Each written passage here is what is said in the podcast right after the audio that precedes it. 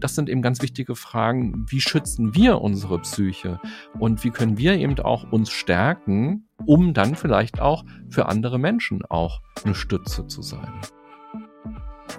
Herzlich willkommen bei Humans Are Happy. Mein Name ist Leonhard Gabriel Heikster und ich spreche heute mit René Träder. René Träder ist nicht nur Psychologe und Buchautor, sondern auch der Host des Seven Mind Podcasts, in dem ich selbst in diesem Sommer zu Gast war. Neben dem Thema der Achtsamkeit beschäftigt René sich vor allem mit dem Thema der Resilienz. Und genau darum geht es auch in diesem Gespräch. Wir sprechen über verschiedene Bausteine von Resilienz, die René in seinem Buch darlegt und beschreibt. Dabei geht es wohlgemerkt nicht um eine starre Abfolge, sondern vor allem um die Wechselwirkung dieser Bausteine untereinander. Wir sprechen in dieser Folge aber auch sehr kritisch über Resilienz, denn ich möchte von René gerne wissen, welche Gefahren er durch die Idealisierung eben genau dieser sieht. Ein besonderes Augenmerk legen wir dabei unter anderem auf gesunden Optimismus, gekoppelt mit dem realistischen Blick auf die Chance zu scheitern sowie die Akzeptanz von Negativem und von Krisen. Darüber hinaus wird dieses Gespräch sehr persönlich, denn wir sprechen nicht nur über das Treffen von wegweisenden Entscheidungen und dem Erleben von Sinn, sondern auch über Verletzlichkeit und eigene Therapieerfahrungen. Mir hat das Gespräch sehr viel Freude bereitet und genau die wünsche ich dir jetzt auch beim Hören. Ich sage herzlich willkommen, René Träder. Hallo Leonard. Ich begrüße dich ganz, ganz herzlich diesmal in meinem Podcast, nachdem wir ja letztes Mal schon im Seven Mind Podcast gesprochen haben und ich bei dir in Berlin zu Gast war, freue ich mich, dich jetzt hier zu begrüßen. Ja, ich freue mich sehr, bei dir zu sein, weil tatsächlich, da kommen wir vielleicht auch gleich noch dazu, hat mich das auch dann noch nachdenklich im Nachhinein gemacht, über das Glück nochmal so zu reflektieren und mir sind dann im Alltag tatsächlich auch noch so ein paar Sachen aufgefallen. Oh, da müssen wir unbedingt noch drüber sprechen. Ich notiere das mir hier jetzt schon ähm, im Intro. Das erste, was wir noch nach hinten stellen, das äh, ja, äh, wird auf jeden Fall Raum finden. Ich schlage vor, dass wir einfach mal reinspringen, damit es ein bisschen dynamisch bleibt. Ich habe ein paar kurze Sätze dabei, die ich beginne und die du beenden darfst, damit unsere HörerInnen einen kleinen Kontext bekommen, ähm, wer du so bist. Fange ich einfach mal an, wenn du bereit bist. Sehr gerne, ich bin gespannt.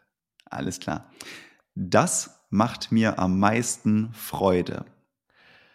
Aktuell fällt mir das Wandern ein, weil ich gerade im Urlaub war und in Garmisch-Partenkirchen gewandert bin und das war schön. Aber auch Kuchen macht mir Freude. Das ist irgendwie so ein Kindheitsding, was ich noch so rüber gerettet habe. Oder auch tatsächlich so alte Serien aus meiner Kindheit, die ich immer noch gerne schaue. So tschechische Märchenfilme, sowas in der Art oder auch ähm, ja aus der DDR-Zeit irgendwelche Märchenfilme, die mich damals als Kind begleitet haben und die in mir so ein Glücksgefühl auslösen und wo ich immer denke, ich muss mir mal so eine Liste machen, falls ich mal im Koma liege oder falls ich mal irgendwie dement im Altersheim bin, dass mir das alles bitte vorspielen muss rund um die Uhr, weil damit kriegt man mich dann, glaube ich, irgendwie auch. Patientenverfügung der mhm. kreativen mhm. Art auf jeden Fall, aber sehr gut. Achtsam bin ich immer dann, wenn.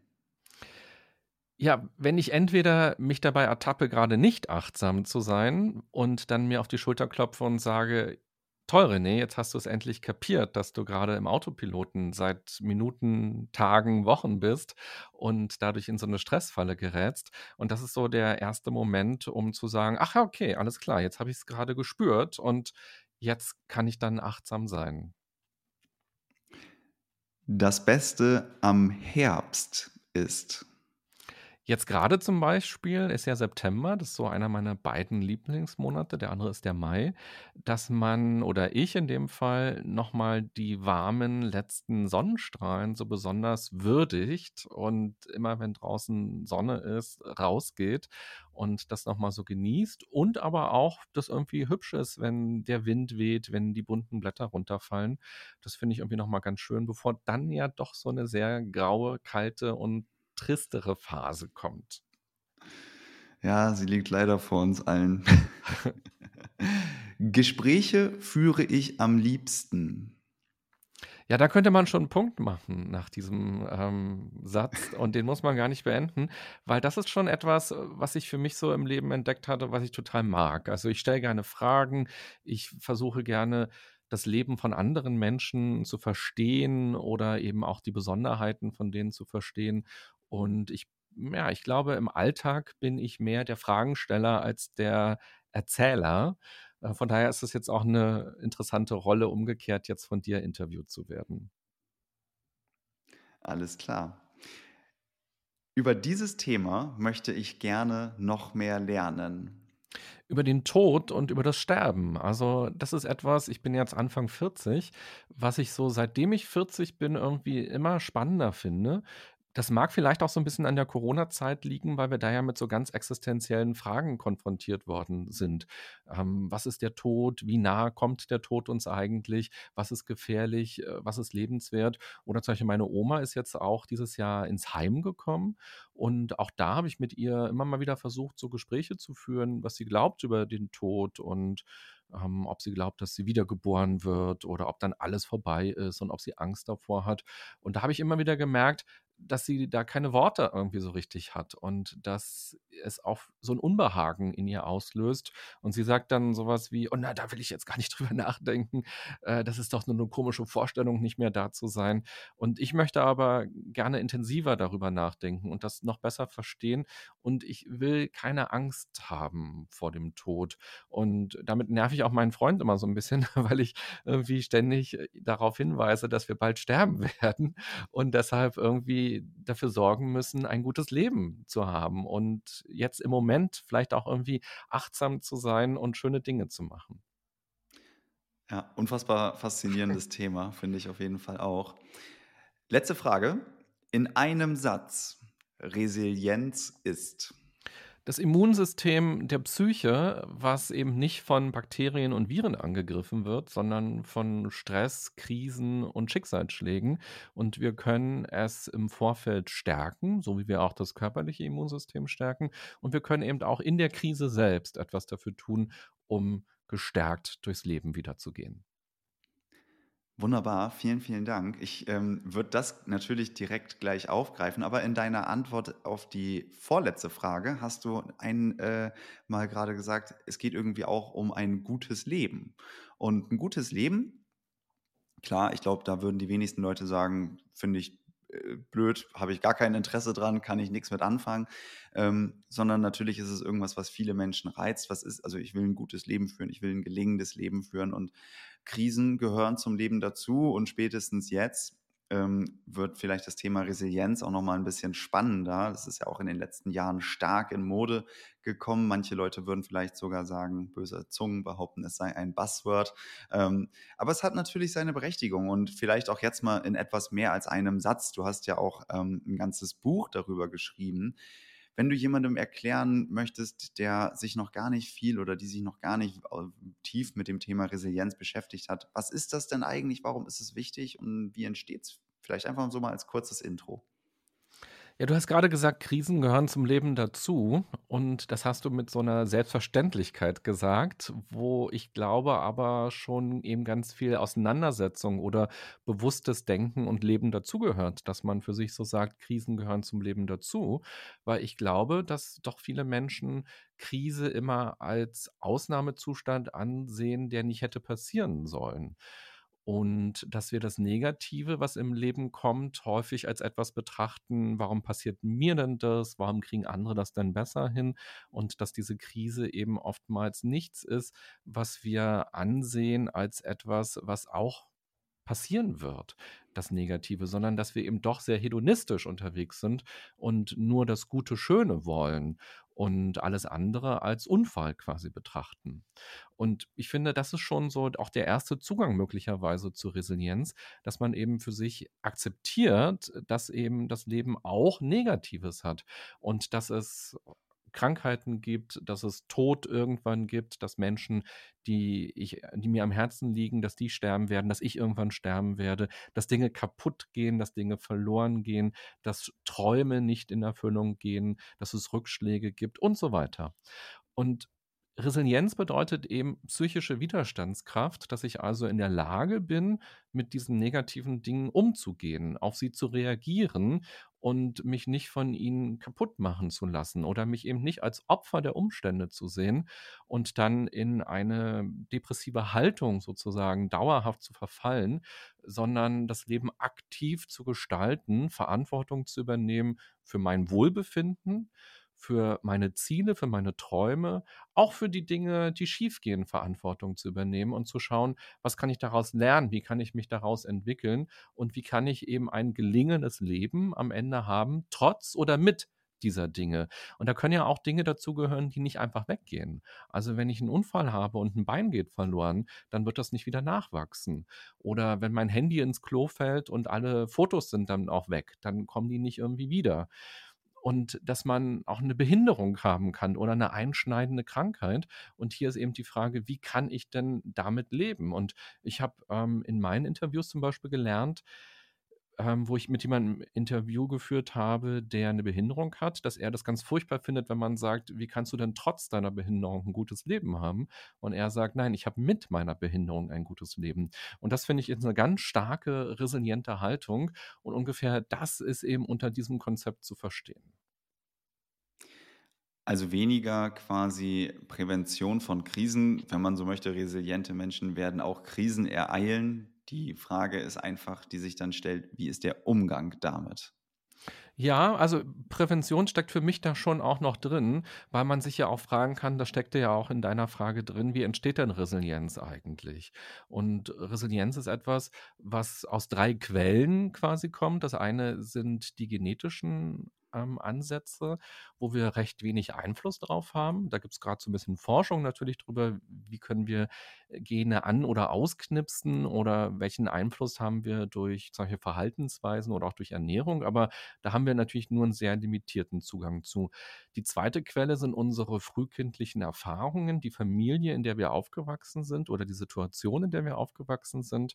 Haben wir da sowas wie bedingungslose Liebe erfahren? Sind wir in unserer Persönlichkeit gefördert worden oder sind wir eher klein gehalten worden? Haben wir vielleicht sogar körperliche ähm, Gewalt erlebt in irgendeiner Weise oder psychische Gewalt, all das beeinflusst unseren Grad der Resilienz. Und dann eben das Dritte, und das ist das, was wir jetzt ja auch wollen, wenn wir diese Folge aufnehmen, dass man sich als Erwachsener bewusst mit sich selbst auseinandersetzt. Wer bin ich denn eigentlich? Was kann ich denn für Stärken mitbringen? Was habe ich für Qualitäten, die mir helfen? Welche Ressourcen habe ich denn intern oder auch extern, um mit Krisen besser umzugehen? Und auch Traumata, die man erlebt hat oder Belastungen, die man erlebt hat, auch zu bearbeiten und dadurch den Rucksack, mit dem wir rumlaufen, eben auch ein bisschen leichter werden zu lassen und dann nach vorne zu schauen und auch eine Vision zu haben vom Leben und auch die Idee davon zu haben, ich kann etwas bewirken durch mein Wissen, durch mein Können. Und das ist sozusagen das Gesamtkonzept der Resilienz, wie es wohl entsteht und wie wir dann eben auch einen Einfluss darauf haben, ein bisschen resilienter zu werden. Du hast jetzt ja gerade die drei Punkte aufgezählt und ähm, der dritte Punkt ist ja quasi auch so eine Klammer zum zweiten, also die bewusste Auseinandersetzung mit den eigenen Stärken, Schwächen, das ist ja auch immer kontextbezogen, aber zumindest mal mit den eigenen Ressourcen ähm, und auch mit den Erfahrungen, die man gemacht hat, mit den Traumata, die man vielleicht erlitten oder erfahren hat.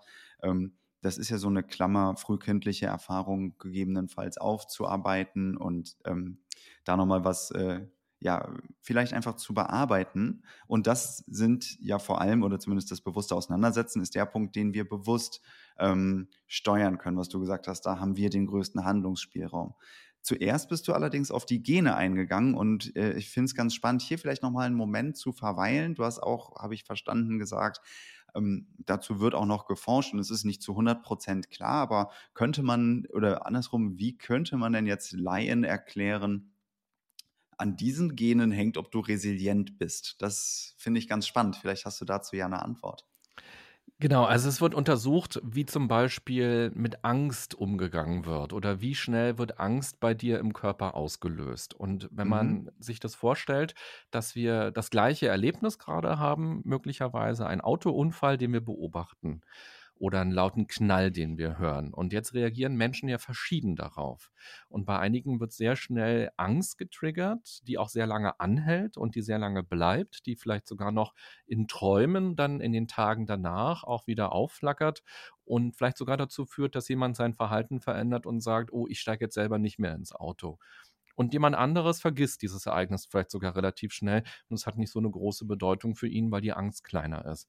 Und Angst wird durch die Amygdala, das ist so ein tiefer Kern bei uns im Gehirn, ähm, ausgelöst und das ist eben sehr verschieden. Und wie stark oder wie schnell Angst ausgelöst wird, ist unter anderem genetisch dispositioniert, würde man sagen, also vorbereitet in irgendeiner Weise. Und da habe ich wenig Einfluss darauf, ob bei mir Angst jetzt schnell oder nicht so schnell oder kurzfristig oder nachhaltig aktiviert wird. Und wenn ich nun immer sehr schnell in Angst gerate, dann verändert es natürlich mein Denken, es verändert die Wahrnehmung, wie ich die Welt sehe, wie ich andere Menschen auch einschätze, wie ich auch meine Ressourcen vielleicht einschätze, meine Fähigkeiten und am Ende verändert es möglicherweise mein Verhalten. Ich bin vielleicht eher schutzorientiert, sicherheitsorientiert, bin nicht ganz so mutig, äh, treffe keine großen Entscheidungen, äh, begebe mich seltener vielleicht in neue Situationen, bleibe eher beim Alten. Und das heißt, hier ist so ein ganz kleines Tortenstück, wo wir uns einmal anschauen können, wie sich durch genetische Disposition auch die Resilienz möglicherweise beeinflusst.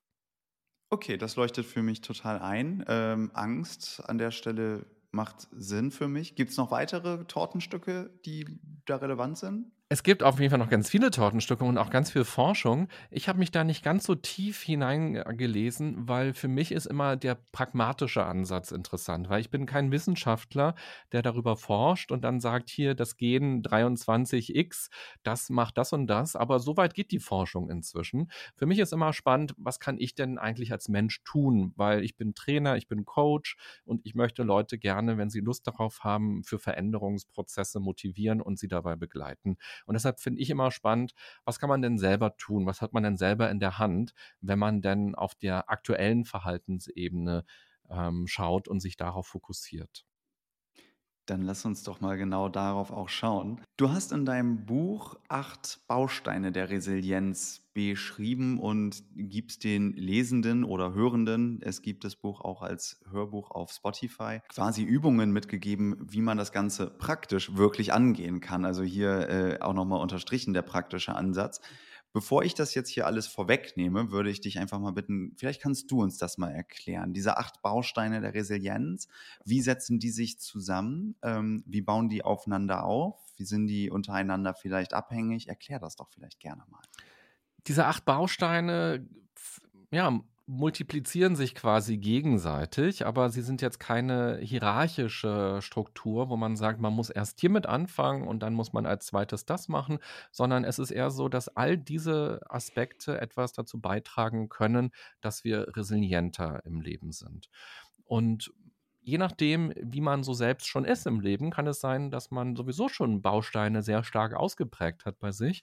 Und wenn man dann dieses Buch hört oder liest, dann kann man ja für sich auch reflektieren und sagen, ach, guck mal an, das war mir vielleicht noch gar nicht so klar, dass das ein Baustein ist oder ein Schutzfaktor, könnte man ja auch sagen, ist für mein Leben oder für meine Psyche. Und dann das vielleicht auch noch bewusster künftig eben im, im Leben einbauen. Oder man könnte auch sagen, aha, interessant, das ist ein Resilienzfaktor, wusste ich nicht, nutze ich noch gar nicht und ich habe Lust, mich damit tiefer auseinanderzusetzen und dass man eher so interessengesteuert losgeht.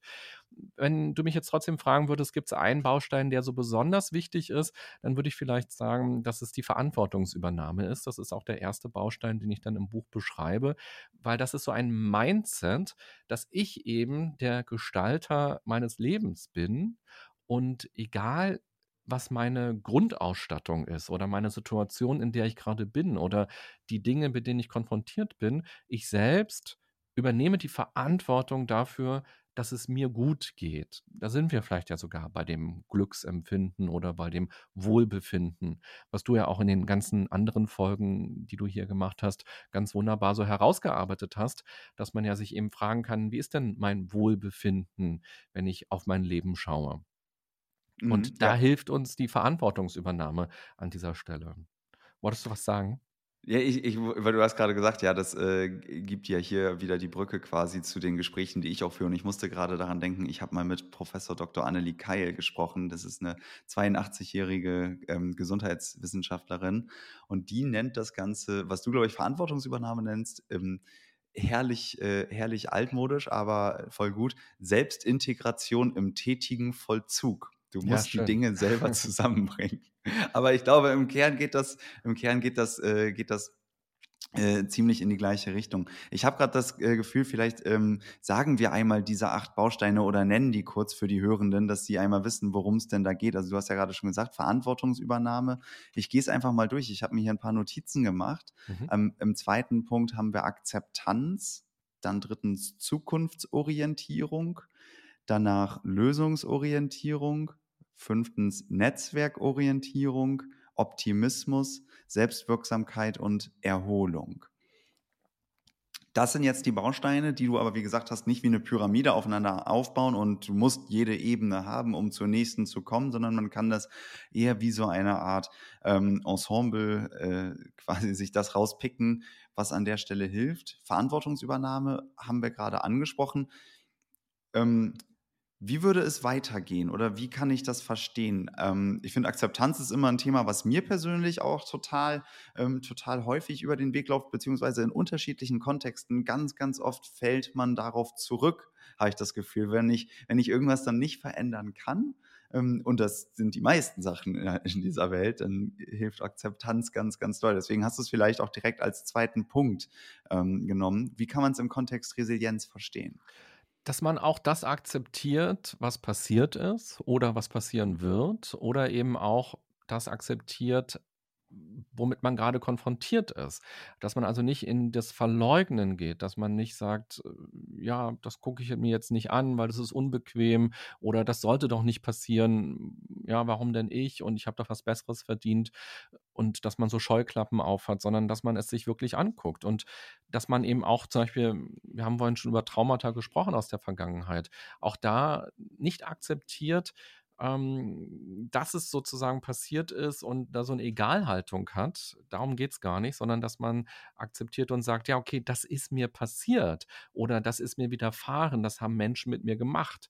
Und eben das nicht so aus dem Leben herausdrängen, sondern integrieren ins Leben und dann sich eben auch fragen, wie hat es mich denn als Mensch vielleicht auch verändert? Wie hat es auch durchaus mich zum Positiven verändert? Welche Werte sind mir zum Beispiel dadurch heute wichtig? Oder welche Probleme sehe ich in der Welt aufgrund der Erfahrungen? Oder welche Stärken habe ich daraus vielleicht auch entwickelt? Oder wenn man ähm, zum Beispiel jetzt Mobbing erlebt im aktuellen Moment. Dass man eben nicht nur sagt, ja, okay, ich habe halt blöde Kollegen und ähm, die nerven mich, sondern dass man sich eben auch traut, dem Kind einen Namen zu nennen und zu sagen, ja doch, ich bin plötzlich Betroffener vom Mobbing.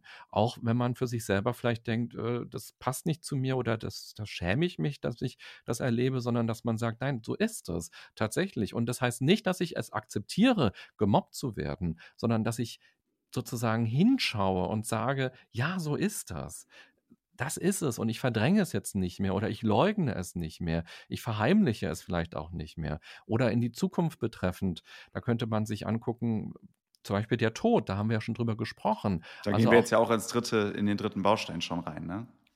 Die, Oder? die Zukunftsorientierung. Zukunft, ja. Genau, auch das, das, die Zukunftsorientierung ist dann mein Bild von einer Zukunft. Was möchte ich gerne? Wie stelle ich mir die Zukunft mhm. vor? Und das geht natürlich Hand in Hand, wenn ich sage, okay, ich akzeptiere dieses fast nicht vorstellbare Moment, dass ich irgendwann nicht mehr da sein werde was hat es dann für meine Zukunft eben für eine Konsequenz? Wie möchte ich meine Zukunft gestalten? Oder auch wenn ich Probleme habe, wie möchte ich, dass es ausgeht? Oder ja, und dann kommt der nächste Baustein, die Lösungsorientierung, dass ich mich frage, wie kann es denn gelingen? Und nicht nur die Probleme zu sehen, sondern einen Weg zu sehen und kleine Meilensteine aufzubauen, mir vielleicht auch Hilfe zu suchen an der Stelle, ähm, Tipps zu holen, Unterstützung zu holen, all das, um eben voranzukommen.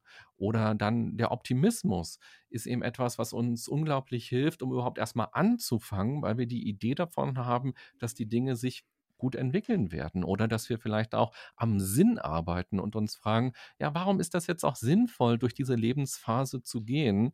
Und dort weiterzumachen oder da dazu zu lernen? Was ist der Ruf des Schicksals vielleicht auch? Also auch hier kann man Optimismus noch weiten. Auch Humor gehört da im weitesten Sinne hinzu. Also sich auch zu fragen, was ist vielleicht auch eine humorvolle Komponente an dem, was ich da gerade erlebe oder durchmache?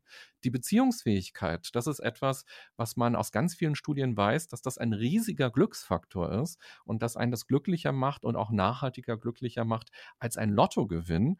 Und damit ging auch die Resilienzforschung los, dass man festgestellt hat, wenn Kinder unter schweren Bedingungen aufwachsen, dann haben sie eben viele Risikofaktoren, die ihre Zukunft negativ beeinträchtigen können. Wenn sie aber starke Bezugspersonen haben, und da reicht auch schon eine einzelne starke Bezugsperson aus, zu der man Vertrauen hat, von der man sich geliebt fühlt oder angenommen fühlt, zu der man hingehen kann, dann ist das ein riesiger Schutzfaktor und kann eben die Risikofaktoren abpuffern, sodass diese Kinder, die unter diesen schweren Bedingungen aufwachsen, trotzdem sich gut entwickeln.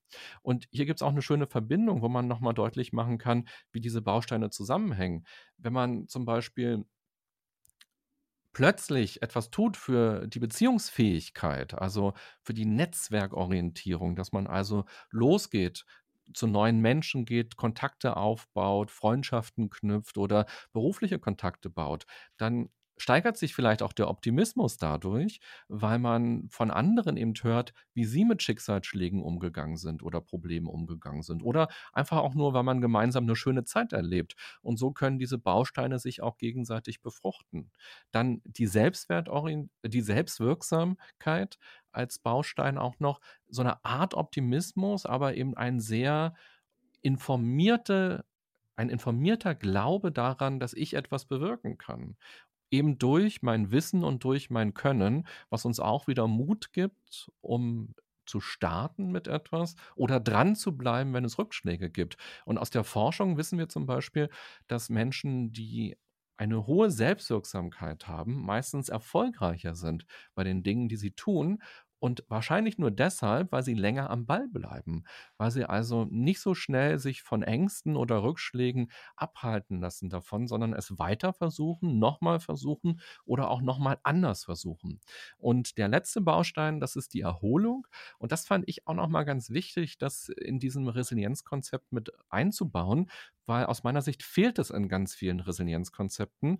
Es gibt ja verschiedene Resilienzkonzepte. Es gibt nicht die acht Faktoren, die jetzt für alle Konzepte gelten. Meistens sind es sieben Faktoren, wahrscheinlich einfach, weil es so eine schöne magische Zahl ist. Aber es gibt auch Konzepte, da sind es elf Faktoren oder so. Und oftmals hat sowas wie Erholung oder Entspannung gefehlt. Und das finde ich problematisch, weil wenn wir in einer Krise sind, dann bedeutet das Stress für uns. Unser Körper ist in Alarmbereitschaft. Wir sind im Dauerstress. Wir sind in der Anspannung. Und dann haben wir eben häufig auch so einen Tunnelblick und sind eben nicht in der Lage, optimistisch und zukunftsorientiert und lösungsorientiert zu denken, sondern geraten schnell in so eine Schleife. Das kennen auch die Menschen, die so im Burnout sind, dass sie einfach den Ausgang nicht finden. Und erst wenn der Körper sagt, ich kann nicht mehr und die Leute morgens nicht mehr aufstehen können und gar keine Energie mehr haben, da kommt dann erst diese Tür für sie, wo sie sagen, ja, jetzt muss ich mich um mich kümmern. Und deshalb ist es so wichtig, eben regelmäßig was für die Erholung und Entspannung zu tun, damit wir eben auch psychisch gesund bleiben können und auch stark bleiben können. Oder auch wenn wir zum Beispiel Freunde oder auch Partner, Partnerin haben, denen es gerade nicht gut geht, ist ja auch die Frage, wie stark beeinflusst mich das natürlich auch als Mensch ich habe von meiner Oma gesprochen, die jetzt im Altersheim ist. Und das beschäftigt mich dann auch, weil ich merke, ihr ganzes Leben ist plötzlich komplett anders. Und sie lebt jetzt in einem Schuhkarton im Grunde genommen, in so einem kleinen Zimmerchen. Vorher hatte sie eine eigene Wohnung, hat sich ihr Essen gekocht. Und jetzt wird sie halt mit Essen ähm, bedient. Aber da gibt es dann eben Fischstäbchen, auch wenn sie heute gar keine Lust hat auf Fischstäbchen. Und ähm, ihr Radius ist halt unglaublich eingeschränkt. Und da merke ich auch, uh, das macht mich traurig. Und wie gehe ich jetzt damit um? Und darf ich denn jetzt überhaupt noch schöne Gefühle haben? Darf ich ins Freiluftkino gehen, wenn sie sozusagen da gar nie wieder hinkommen kann, weil sie körperlich nicht mehr fit genug ist? Und auch das sind eben ganz wichtige Fragen, wie schützen wir unsere Psyche und wie können wir eben auch uns stärken, um dann vielleicht auch für andere Menschen auch eine Stütze zu sein.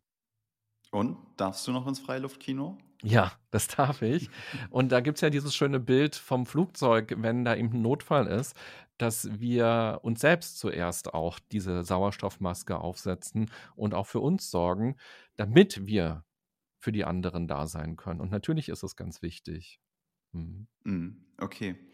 Ja, vielen Dank. Ich finde gerade, also wir gehen mal ähm, gerade bei dem Punkt der Erholung, wo wir waren, was du ja auch gesagt hast, okay, ne, wie kann ich vielleicht in dem Moment auch schauen, dass ich mich selber ähm, schütze oder mit mir selber achtsam bin, um vielleicht da auch an dem Duktus zu sprechen. Und ich musste gerade dran denken, an dieses so, die ersten sieben Punkte, das ist, da ist man so stark involviert. Man ist ganz nah drin und hat eine kurze Distanz nur zum Handeln und dieses Erholen, das habe ich gerade irgendwie, während du sprachst, innerlich verglichen mit, ich gehe jetzt mal von der Leiter runter und stelle mich drei Schritte zurück und schaue mir mal das gesamte Gemälde an, was ich hier male oder was man eben hat, dass man nicht nur sagt, okay, ich block mir jetzt Zeit, um eben meine Kappas wieder aufzuladen und meine Ressourcen wieder aufzuladen, sondern ähm, zoome auch mal aus. Ne? Also, dass es vielleicht auch so eine Art Perspektivwechsel beinhaltet. Und das kam da gerade für mich so ein bisschen bei raus. Auch wunderschön, Selbstwirksamkeit. Ich ähm, hätte dich nämlich sonst auch gleich gefragt, was genau man darunter versteht, weil ich finde, das ist auch so ein, so ein Wort, äh, das viele Menschen interpretieren können. Du hast es, ich habe es mir jetzt mal notiert, als informierter Glaube, dass ich etwas bewirken kann, beschrieben. Und dass ich eben wirksam bin und mein Handeln oder auch mein Nichthandeln eben einen Unterschied machen kann. Das ist, glaube ich, ein ein ganz, ein ganz wichtiger, ja, ein ganz wichtiger Punkt, um das, das geht ja auch mit in den Selbstwert wahrscheinlich rein. Die Übergänge sind sowieso fließend. Das war irgendwie ganz schön bei, den, bei der Akzeptanz und Verantwortungsübernahme und Zukunftsorientierung zu tun. Das hat ja alles miteinander zu tun. Und ich würde gerne trotzdem nochmal auf einen Punkt ein bisschen äh, tiefer eingehen, und zwar ist das der Optimismus. Den hattest du auch gerade erwähnt. Und äh, gerade beim Optimismus finde ich es ähm, spannend zu schauen, wie viel ist zu viel? Also wir haben ja quasi so eine, ähm, wenn man, wenn man das jetzt mal sich als, als Range anschaut, ähm, in die ich eben schaue ähm, und nach unten irgendwann äh, wird es gar nicht mehr optimistisch, wird es immer pessimistischer und es gibt ja auch so eine Art Learned Pessimism, dass man quasi einfach schon nicht in der Depression ist, das meine ich nicht, aber dass man einfach sehr, sehr pessimistisch ist und gesagt, ach, das funktioniert eh alles nicht, ach, das wird eh nichts. Ne? Also erstmal so eine negative Grundeinstellung hat. Dann haben wir quasi so einen relativ neutralen Bereich, der nach oben immer optimistischer wird. Und irgendwann gibt es aber auch eine Welle, das ist dann quasi so Learned Optimism, der äh, auch vielleicht sehr, sehr optimistisch ist, aber die Realität ähm, die Realität irgendwann der nicht mehr gerecht wird, weil man dann einfach sich denkt, ach, das wird alles und das ist dann, das kann dann sehr stark ins Sorgenlose umschweifen. Und Optimismus, ja, finde ich, ist total relevant, ist mega wichtig, aber Optimismus gepaart mit Realismus. Und wie ähm, hast du da für dich die ähm, oder wie, wie würdest du empfehlen, die Balance da quasi zu setzen? Oder wie findest du die für dich selber? Das finde ich ist an der Stelle ein ganz interessanter Punkt. Kannst du das vielleicht nochmal ausführen? Man könnte ja diesen Optimismus in diesem negativen Aspekt, den du angesprochen hast, eben ja auch als toxischen Optimismus vielleicht sogar bezeichnen. Also ein Optimismus, der nicht ehrlich ist, der nicht echt ist, der keinen Realitätsbezug hat, sondern der eben so eine rosarote Brille nur darstellt. Genau. Und das ist damit auf jeden Fall nicht gemeint. Also es geht nicht darum, sich die Welt schön zu reden, oder eben immer dieses Happy zu sein. Das ist auch nicht dieser Gedanke, der dahinter steckt, sondern schon auch hier ein ehrliches Gefühl, was man hat und nicht eben alles ist gut und ach, wird schon und so. Ähm, weil ich glaube, man spürt das doch dann irgendwo in irgendeiner Zelle des Gehirns, dass es nicht echt gerade ist, was man da so sagt oder was man nach außen hin verkauft. Und ja, ich glaube, dieses Echtsein gehört am Ende eben auch zur Resilienz dazu und eben auch die Bereitschaft, durch Krisen zu gehen und eben nicht nur diese Glücksgefühle zu haben, also auch eine negative Zeit auszuhalten, also auch mit negativen Emotionen umzugehen. Und darin kann ja auch was sehr Optimistisches stecken. Also zu wissen, ich gehe jetzt durch das tiefe Tal, weil ich bin arbeitslos, ich habe jemanden verloren oder etwas verloren oder was auch immer. Und auch einfach zu spüren, dass das sinnvoll ist, durch diesen Trauerprozess zu gehen, durch diese Aufarbeitung zu gehen und dass diese Tränen auch sinnvoll sind. Und es kann was ungeheuer Optimistisches auslösen, weil man versteht, dass es ein Prozess ist, ein Prozess der Verarbeitung, ein Prozess des Loslassens und dass es danach auch wieder andere Lebensphasen geben wird. Aber dass es eben nicht bedeutet, immer nonstop zufrieden zu sein, immer richtige Antworten zu haben und immer stark sich zu fühlen, sondern eben auch die Schwäche zu fühlen. Und ja, dieser toxische Optimismus, ich merke auch, wenn ich Menschen begegne, die eben diese alles ist super und alles ist geil Mentalität haben, dass mich das so ein bisschen auch so wegbringt und dass ich da nicht gut connecten kann. Ich mag es schon gerne eben auch in, in, einer, in einem echten Austausch zu sein und in einem echten Dialog zu sein. Und ich finde es auch gut, zu sehen, was andere Menschen bewegt. Und ich finde auch, dass das ein besserer Start ist, um sich mit den Dingen auseinanderzusetzen. Und was man machen kann, ist natürlich, dass man sich mit der Situation, mit der man konfrontiert ist, auseinandersetzt und sich fragt, bei was Negativem jetzt zum Beispiel, was ist denn auch positiv? Also das finde ich so einen gesunden Optimismus, sich zu fragen, was ist auch positiv daran, dass ich zum Beispiel arbeitslos bin oder dass ich etwas verloren habe. Oder wenn jemand ähm, ums Leben gekommen ist, jetzt, weil jemand gestorben ist, warum ist es sinnvoll, mich bewusst damit auseinanderzusetzen und eben nicht mir jetzt einfach nur einen Malle-Urlaub zu gönnen, um wieder positive Gefühle zu haben, sondern warum ist es sinnvoll, eben in diesen Trauerprozess zu gehen. Und daraus kann ein Optimismus erwachsen, der uns dann eben über schwierige Zeiten auch trägt. Mhm. Also das beinhaltet an der Stelle auch eben das Einspeisen der realistischen Chance, dass irgendwas vielleicht nicht klappt, dass ähm, auch ne, da, wieder mit der Akzeptanz, dass vielleicht ein Mensch nicht zurückkommen wird oder dass einfach vielleicht irgendein Plan nicht aufgeht und ich meinen Traum dann vielleicht nicht leben kann oder was auch immer. Aber ähm, was du gerade gesagt hast, es geht darum, irgendwie den Blick so in einer realistischen Weise auf das Gelingende zu, zu, zu richten. Entschuldigung.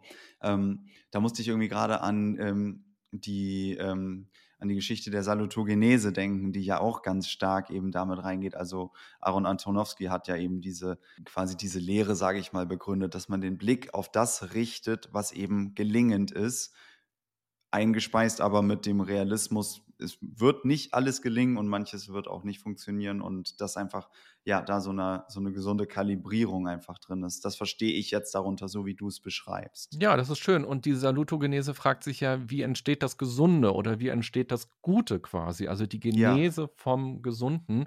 Und das ist ja eben auch das Schöne, wenn wir über Optimismus sprechen, dass er uns eben dass wir uns ihnen wie so eine Schwelle vorstellen können, über die wir gehen können, um wirklich was Neues zu starten oder auch etwas zu beenden. Und dass wir einen Optimismus haben, dass die Dinge sich zum Guten entwickeln oder eben sinnvoll sind oder dass wir es schon schaffen könnten auf jeden Fall.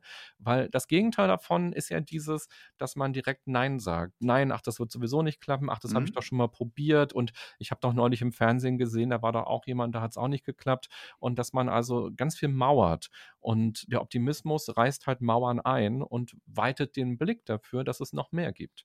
Und das ist erstmal eine, eine starke Kraft, die uns tragen kann. Mhm. Okay, vielen Dank.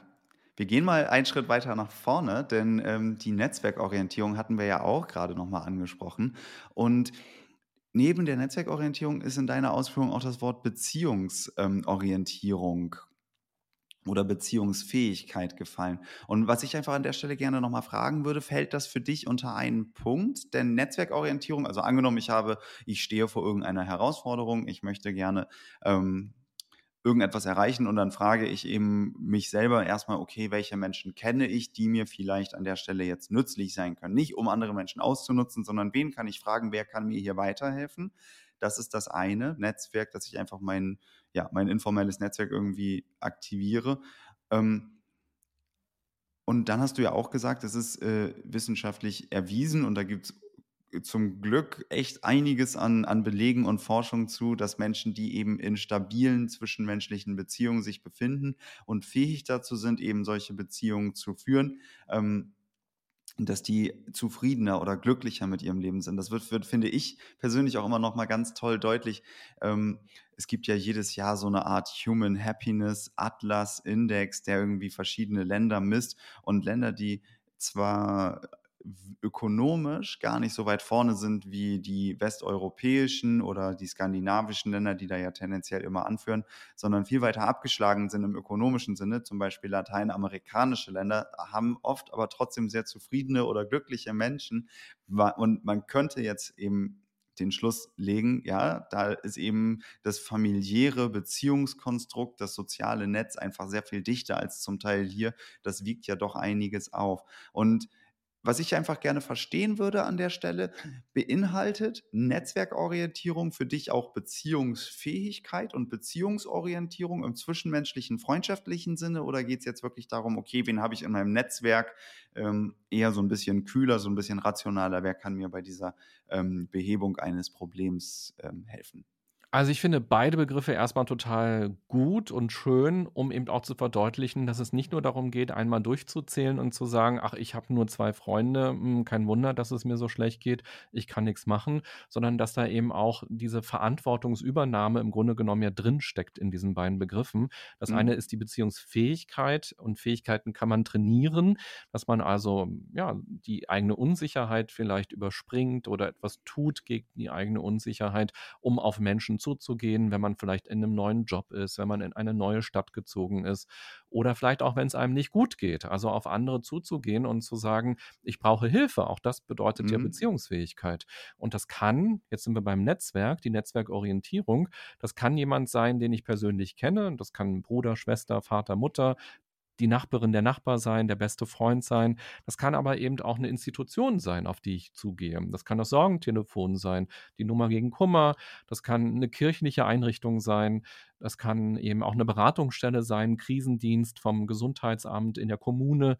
Ähm, und so weiter. Es kann der Lehrer, die Lehrerin sein, also dass ich gucke, welche Menschen kenne ich denn in meiner Umgebung, das ist das Netzwerk, oder welche Netzwerke sind sozusagen noch deaktiviert und das wäre dann zum Beispiel der Krisendienst, zu sagen, na Mensch, ich jetzt zum Beispiel lebe in Berlin und hier irgendwie fünf Straßen weiter ist das Gesundheitsamt und da ist ein Krisendienst und da sind Menschen, die werden dafür bezahlt, wenn es einem nicht gut geht, hinzugehen und sich psychosoziale Unterstützung zu holen. Und warum soll ich nur bei Google eingeben, was kann ich tun, wenn es mir besser geht? Ich könnte da jetzt hingehen und diesen Service in Anspruch nehmen, der nebenbei gesagt kostenlos ist. Ja? Ähm, und diese beiden Begriffe finde ich deshalb ganz stark. Und jetzt hast du diesen Glücksbegriff nochmal eingebracht. Und jetzt könnte man ein ganz neues Kapitel öffnen, weil wir in unserer Welt im, oder in unserer westlichen Welt, das hast du ja angesprochen, eben häufig Glück mit so externen Dingen verbinden. Also selten mit Menschen oder wenn mit Menschen, dann nur, dass man einen Menschen bekommen hat, weil man eine Beziehung plötzlich hat. Dann gehört mhm. mir dieser Mensch. Ich habe eine Beziehung. ja, an dieser Stelle. Ähm, ja, wenn man Single war und sagt, ich brauche einen Menschen in meinem Leben, dann bin ich glücklich. Oder ich brauche das neue Fahrrad, ich brauche den neuen Computer, ich brauche die Eigentumswohnung, ich brauche den Urlaub auf den Malediven. Also diese externen Dinge. Und das ist natürlich schon eine ganz furchtbare Geschichte, in der wir so in unserer ähm, Zivilisation oder in unserem, in unserer Genese, wie wir so aufgewachsen sind, so ganz leicht reinwachsen kann, weil wir in einer kapitalistischen Welt leben, wo natürlich Dinge verkauft werden sollen. Die Beziehungs-App oder eben der Urlaub, das, das, der Flug dahin und so weiter. Und die ganze Werbung, wenn man sie sich anschaut, spielt ja auf unser Glück an. Also man will oder man sagt, das macht dich glücklich. Wenn du das jetzt hast, wenn du das kaufst, dann bist du glücklich. Und das ist natürlich ein Trugschluss, weil dieses Glück immer so ein Verfallsdatum hat. Aber soziale Beziehungen tragen uns halt viel länger in unserem Glücklichsein und oder in unserer Zufriedenheit, wenn wir diesen Begriff ähm, nehmen wollen. Und sie helfen uns eben auch bei der Entwicklung der Porsche, der hilft uns nicht, ein besserer Mensch zu werden oder mehr mit uns selbst in Kontakt zu kommen oder unsere Traumata zu verstehen und aufzuarbeiten oder mutiger zu werden. Ja, vielleicht der Porsche doch ein bisschen mutiger. Aber du weißt, was ich meine. Ja, Ähm, voll. und bei anderen Menschen im Austausch ist es doch ja, entsteht was ganz anderes plötzlich und ein ganz anderes Glücksgefühl kann entstehen. Und ich habe ja erzählt, dass ich wandern war in den letzten Tagen und einfach so im Wald zu sein und plötzlich begegnet einem ein anderer Mensch und man unterhält sich für eine halbe Minute dieser Mensch ist mir immer noch im Gedächtnis, obwohl das nur so eine halbe Minute war, wo wir uns unterhalten haben. Und da sehen wir doch, wir sind einfach soziale Wesen und diese Entkopplung davon und wir sind jetzt ja super entkoppelt in unserer Welt vom vom sozialen Miteinander und sehr auf Dinge orientiert, ist eben kein großer Glücksfaktor. Und am Ende sind es dann doch die sozialen Beziehungen. Und ich komme noch mal zurück auf meine Oma, die ins Altersheim, ähm, gegangen ist sie musste sich ja in, aus, aus ihrer Zweiraumwohnung von unfassbar vielen Dingen trennen, die sie so im Laufe ihres Lebens angehäuft hat. Und hinzu kommt, dass sie jetzt so schlecht gucken kann, dass sie nicht mal, wenn sie durchs Fotoalbum blättert, eben etwas davon hat, sondern das Einzige, wovon sie was hat, sind die Menschen, die sie besuchen im Altersheim und die Gespräche, die sie da führen kann und die Situationen, die sie dort erlebt oder vielleicht auch noch ihre Erinnerungen an soziale Kontakte. Das ist das, was sie jetzt hat.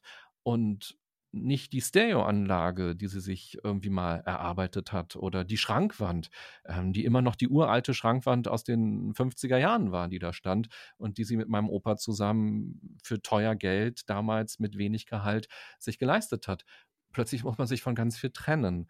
Und da ist eben auch die Frage, was bleibt denn, was glücklich macht? Was ist denn das, was am Ende des Tages dazu führt, dass man sagen kann, das war jetzt irgendwie doch ein guter Tag oder es ist ein gutes Leben oder eine gute Lebensphase auch? Mhm. Ja. Ja, ich finde diesen Satz, den ähm, Dr. Ernst Fritz Schubert ähm, im ersten Gespräch bei mir gesagt hat, total gut. Einfach da gib Acht, dass das, was dir kurzfristig Lust verschafft, auch langfristig Zufriedenheit bringt. Und das, und das kombiniert es einfach voll gut beides. Ne? Ähm, aber ja, du hast, du hast einfach äh, da, glaube ich, einen Punkt getroffen.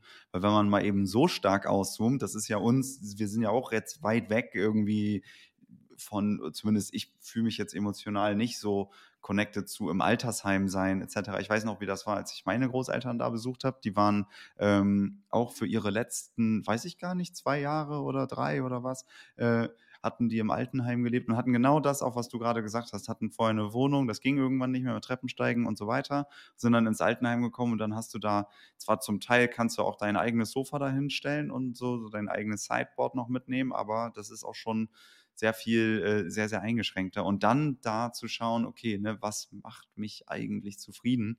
Ähm, total gut. Ähm, Darf ich noch ich kurz gern, auf diesen ja. Satz eingehen, den du gesagt hast? Der ist nämlich auch so schön. Den hast du ja, ja auch gesagt, als du bei mir im Podcast ja. Gast warst. Und im Grunde genommen könnte man ja, daraus schon eine ganze Lebensphilosophie eigentlich machen. Und da sind wir nämlich auch bei der Resilienz wieder, weil dieses Glücksstreben im Moment, was macht mich glücklich, das ähm, hält uns ja manchmal davon ab, die richtigen Entscheidungen zu treffen für das gelingende Leben oder eben auch für die Resilienz, weil wir prokrastinieren, weil wir Dinge aufschieben, weil die uns ja. eben an der Stelle gerade kein Glück versprechen erstmal, weil sie anstrengend, traurig, nervig sind, aber eben auf lange Sicht möglicherweise zu mehr Freiheit führen, zu mehr Stärke führen können. Und das ist auch etwas, was ich im Coaching immer erlebe oder auch wenn ich in Unternehmen bin und da Workshops mache, mhm. dass eben dieses kurzfristige Commitment oder Glück oder wir sind uns jetzt einig oder wir sind jetzt, ähm, wir sind ein gutes Team jetzt an der Stelle, äh, manchmal ein bisschen oberflächlich ist und es dann wertvoll und spannend wird, in die Tiefe zu gehen und zu gucken, wo sind denn jetzt aber Themen, die bearbeitet werden müssen, die rumoren, um dann wirklich zu einem nachhaltig guten Team zu werden oder eben ein gutes Leben zu führen. Und ja, das finde ich nochmal ganz schön.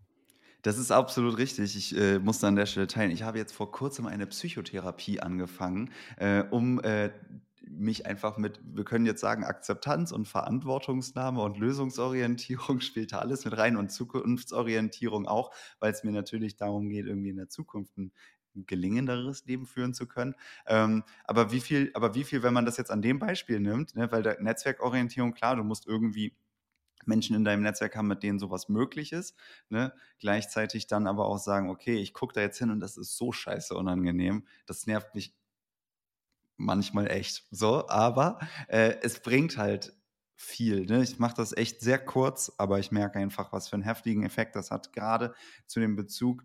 Ähm, das wird hoffentlich, so meine optimistische Einschätzung dazu, äh, meine Beziehungsfähigkeit ähm, und meine Akzeptanz äh, in jeglicher Hinsicht äh, einfach nochmal ein bisschen erweitern. Aber ja, genau, dieses, dieses wirklich dahin gucken, wo es unangenehm ist, das ist äh, häufig, häufig ein Indikator, ähm, ja, oder, oder wenn sich irgendwas nicht gut anfühlt, dann ist es häufig ein Indikator dafür, dass es wert ist, da mal hinzuschauen. Also das ist, äh, ich hatte vor zwei Gesprächen, glaube ich, mit dem, äh, auch mit dem Psychologen Lukas Klaschinski gesprochen und der sagte auch, dass uns, also negative Gefühle, weil wir haben darüber gesprochen, wie man Verletzlichkeit zulässt und was uns das eigentlich sagt, weil Verletzlichkeit zuzulassen ja auch gerade ähm, vielleicht auch noch irgendwie unter männlich sozialisierten Menschen äh, nochmal ein anderes Thema vielleicht ist, aber was das, was eigentlich, wie, wie wertvoll eigentlich diese unangenehmen Gefühle sind, wenn man sie nicht nur wegdrücken will, sondern sich das anguckt und sich schaut, anschaut, okay, wo kommt das eigentlich her,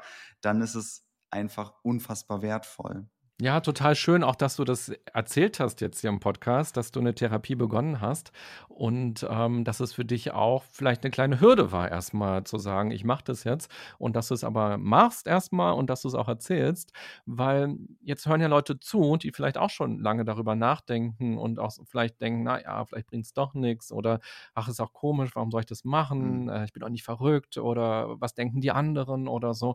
Und auch das hat ja eine, eine Form von Optimismus vielleicht vielleicht, die dadurch jetzt bei jemandem entstehen kann, nämlich einfach mitzukriegen von dir, dass du das so erzählst und sagst, hey, ich mache das gerade und ähm, das kann voll viel schon bewirken. Und hier sind wir auch wieder so ein bisschen bei dieser Beziehungsfähigkeit oder Netzwerkorientierung, weil sich ein Podcast zum Beispiel zu suchen und zu wissen, aha, da geht es ums Glück oder da geht es ums Leben und da sind Themen, die mich interessieren, ist ja auch schon eine Form von, ich setze mich bewusst auseinander mit den Dingen, die mich bewegen und ich hole mir mal etwas und gucke mal, wie mich das verändern kann oder begleiten kann oder inspirieren kann. Und somit ist es schon auch eine resiliente Entscheidung, deinen Podcast zu abonnieren und zu sagen, hey, da möchte ich irgendwie regelmäßig dranbleiben und über diese Dinge nachdenken. Und da finde ich, hast du gerade auch noch mal ein ganz starkes Argument geliefert, weil man ja was sehr Persönliches von dir hier an dieser Stelle erfährt. Danke dafür erstmal. Also natürlich ist äh, der Gipfel jeglicher Resilienz ähm, einfach bei Humans Are Happy auf Folgen zu klicken. Das ist klar. nein, nein, aber Spaß, Spaß beiseite. Ähm, ich habe mich das auch gefragt tatsächlich und ich habe mir auch gedacht, ne, also erstmal, ne, erstmal mit mir selber so, oh, ey, mh, hm, ist das irgendwie ein Eingestehen von Schwäche? Bin ich krank? Oh Gott, oh Gott, oh Gott. Erzähle ich das Leuten? Was denken die denn dann? Ach du Scheiße. Aber ähm, im Endeffekt glaube ich, dass viele Menschen zustimmen werden, wenn ich sage, dass der Körper und der Geist oder Körper und Psyche ähm, miteinander verbunden sind, nicht teilbar sind und aufeinander Auswirkungen haben. Das ist doch relativ eindeutig und da werden wahrscheinlich wenig Menschen widersprechen. Ich gehe so selbstverständlich zum Zahnarzt, ich trage einen Gips und äh, werde nicht 20 Jacken äh, über, drüber ziehen, wenn ich mir einen Arm gebrochen habe, sondern sagen, ich habe mir einen Arm gebrochen, dann gehe ich zu, äh, zum Arzt, ich gehe zur, Psy äh, zur Physiotherapie und das brauche ich niemandem erklären. Aber sobald man irgendwie sagt, ich gehe zur, zur Psychotherapie, denn es geht doch eigentlich nur darum, dass man, äh, ja, weiß ich nicht, mit Dingen besser umgehen kann, die einen einschränken. Also wenn ich beispielsweise bei der äh, Physiotherapie irgendwelche Übungen mache, um meine Beweglichkeit oder meine Stabilität oder sonst was zu erhöhen, dann kann ich ja genauso sagen, ich gehe zur Psychotherapie, um einfach mit Dingen besser umzugehen. Ne, das ist halt, ja, also ich, ich habe für mich selber diese Gedanken auch gehabt und irgendwie gedacht, ja, weiß ich nicht, das, dahin zu gehen, ist Überwindung, sich irgendwie einzugestehen, ey, vielleicht macht Sinn, wirklich mal auch mal irgendwie Hilfe zuzuziehen. Ähm, aber jetzt versuche ich eben, wenn ich das jetzt auch mache, dann will ich auch dazu stehen ähm, und habe auch keinen Bock zu sagen, also weiß ich nicht, das unter den Teppich zu kehren einfach. Und versuche eben genau auch mit der Haltung da eine Akzeptanz für zu schaffen, nicht nur bei mir, sondern auch nach außen. Deswegen freut es mich, dass das deine Reaktion darauf war und ähm, nutze ich einfach hier mal ganz kurz die Bühne, um da meine Gedankengänge zuzuteilen, weil ich äh, finde, dass wir Schwäche, dass wir Hilfe holen, ähm, dass wir auch akzeptieren oder Verantwortung dafür übernehmen, dass wir manchmal mit Dingen nicht unbedingt äh, in erster Instanz alleine irgendwie klarkommen oder das, ja weiß ich, ne? wir leben ja alle unseren Alltag ganz normal und äh, kommen normal um, nur manchmal ist es einfach sinnvoll, ja, nochmal einen Schritt weiter zu gucken und tiefer zu gucken. Und das sollte nicht tabuisiert werden. Deswegen ist das mein Plädoyer dafür. Und ich finde es ein schönes Beispiel auch nochmal für die Akzeptanz, weil wenn man sich vorstellt, wie viele Menschen haben Nackenschmerzen zum Beispiel und gehen dann zum, zur Massage. Ja. Und dann ist die vielleicht auch mal weg, äh, diese Problematik kurz. Und dann kommt sie wieder, dann geht man wieder zur Massage. Und Akzeptanz ist doch hier eben auch zu sagen, es kommt nicht nur vom Sitzen möglicherweise ähm, bei dieser Person, ähm, die regelmäßig zur Massage geht, sondern es sind vielleicht auch Verspannungen, die entstehen, weil sie unzufrieden ist bei der Arbeit oder weil sie vielleicht gemobbt wird bei der Arbeit oder weil sie andere Sorgenprobleme hat, weil sie viel zu viel Stress hat, Arbeit und Privatleben. Und ja, nicht loslässt von etwas oder Themen begleiten sie, schlecht schlafen und so weiter, weil diese Muskelverspannung kommt ja auch durch eine Muskelanspannung, die automatisch im Stress passiert, weil unser Körper eben sich vorbereitet, um reagieren zu können. Diese uralten evolutionären Mechanismen. Und ja, dann ist es doch stark zu sagen, jetzt habe ich es ein paar Mal gemacht mit der Massage und wenn ich aber ganz ehrlich zu mir bin, dann kommen die Nackenschmerzen nicht nur vom Sitzen, sondern die kommen auch von anderen Dingen. Und du hast es ja gesagt, Psyche und Körper gehören einfach zusammen. Und unsere Psyche redet ja mit uns über den Körper auch an ganz vielen Stellen. Und das dann eben zu akzeptieren und zu sagen, ja, okay, offenbar ist da etwas, was mich belastet, womit ich alleine vielleicht nicht klarkomme oder womit ich besser klarkomme mit jemandem im Dialog oder im Austausch. Ja, das zweite, genau. Genau. Oder noch tiefer kommen kann, wenn ich äh, mir einen Experten oder eine Expertin hole. Das ist ja ein wunderbares Beispiel für diesen Baustein der Akzeptanz an der Stelle und dann eben auch die Verantwortungsübernahme, um das nicht nur logisch zu vollziehen, sondern tatsächlich auch in einer Handlung dann auszudrücken. Wunderbar. Lass uns an der Stelle mal einen Punkt machen. Ich würde nämlich gerne auf das Thema Resilienz nochmal aus einer anderen Perspektive schauen. Denn ähm, gerade in Krisen zeigt sich ja, wie resilient ein Mensch ist. Ne? Ob scheitere ich jetzt im Anbetracht der Krise oder kann ich ihr vielleicht widerstehen, daran wachsen, etc.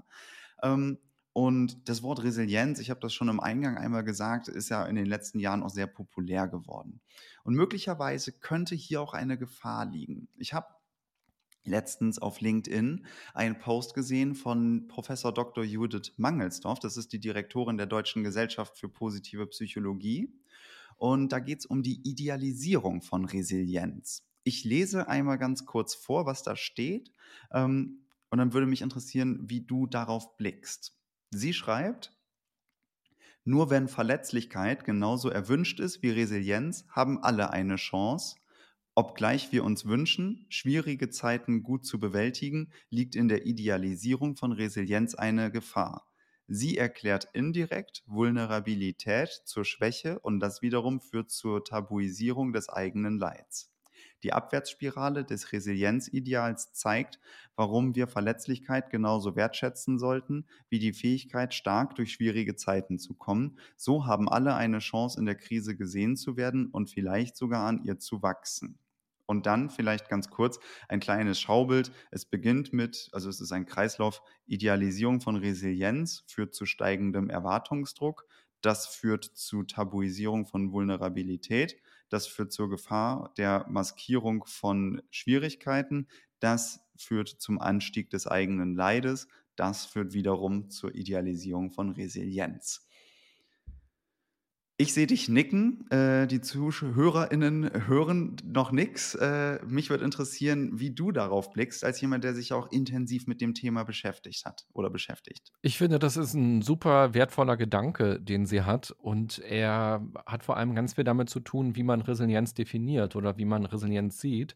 Und für mich ist Resilienz keine Unkaputtbarkeit, sondern es ist eine Empfindsamkeit und es ist ein in Kontakt treten mit mir selbst und mit meinen Emotionen und mit meinen ähm, ja, Monstern in mir auch und auch mit meinen Schwächen in Verbindung zu treten und diese Schwächen ja möglicherweise auch eben zu akzeptieren und zu sagen, ähm, das sind Dinge, die bereiten mir Schwierigkeiten oder das macht mir Angst oder das löst in mir Traurigkeit aus.